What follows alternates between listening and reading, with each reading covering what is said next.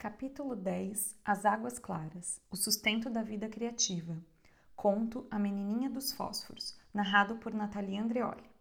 Esse áudio faz parte do projeto Aquela dos Bosques, de estudo do livro Mulheres que Correm com os Lobos Mitos e Arquétipos da Mulher Selvagem, de Clarissa Pinkola Estés.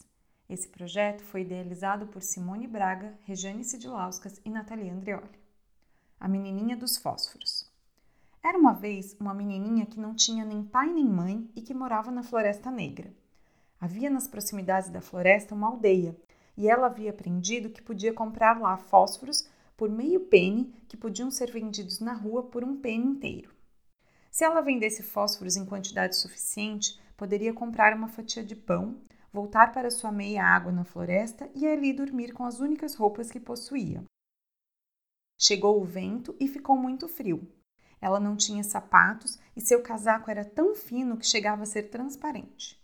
Seus pés há muito haviam passado do ponto de estar azuis de frio.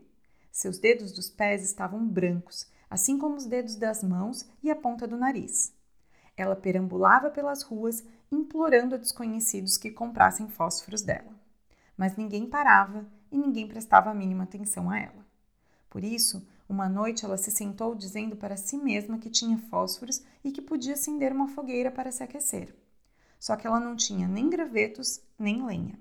Resolveu acender os fósforos assim mesmo. Ela se sentou com as pernas esticadas para frente e acendeu o primeiro fósforo. Ao fazê-lo, pareceu-lhe que o frio e a neve desapareciam por completo. O que ela viu no lugar da neve rodopiante foi uma sala, uma linda sala com um enorme fogão de cerâmica verde escuro, com uma porta de ferro trabalhado em arabescos. Tanto calor emanava do fogo que o ar chegava a ondular. Ela se aconchegou junto a ele e se sentiu no paraíso. De repente, porém, o fogão se apagou e ela estava mais uma vez sentada na neve, tremendo tanto que os ossos do seu rosto retiniam. E assim ela acendeu o segundo fósforo. A luz iluminou a parede do edifício ao lado de onde ela estava sentada e subitamente pôde ver através da parede. Na sala por trás da parede havia uma toalha alvíssima sobre a mesa, e ali na mesa havia porcelana do branco mais branco. Numa travessa, um ganso que acabava de ser preparado. E exatamente quando ela esticou a mão para alcançar o banquete, a miragem desapareceu. Ela estava novamente na neve, mas agora seus joelhos e quadris não doíam mais. Agora o frio abria caminho pelo seu rosto e pelos braços com formigamentos e ardências, e por isso ela acendeu o terceiro fósforo. E na chama do terceiro fósforo havia uma linda árvore de Natal, com uma belíssima decoração de velas brancas, babados de renda e maravilhosos enfeites de vidro, além de milhares e milhares de pequenos pontos de luz que ela não conseguia discernir direito. Ela olhou para o alto dessa árvore enorme que crescia cada vez mais e avançava cada vez mais na direção do teto, até que se transformou nas estrelas do céu lá em cima.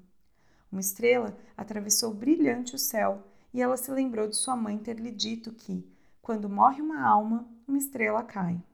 E do nada surgiu sua avó, tão carinhosa e delicada, e a menina se sentiu feliz ao vê-la. A avó levantou o avental, envolveu nele a criança, abraçou-a bem apertado e a menina se sentiu contente. Mas a avó também começou a desaparecer.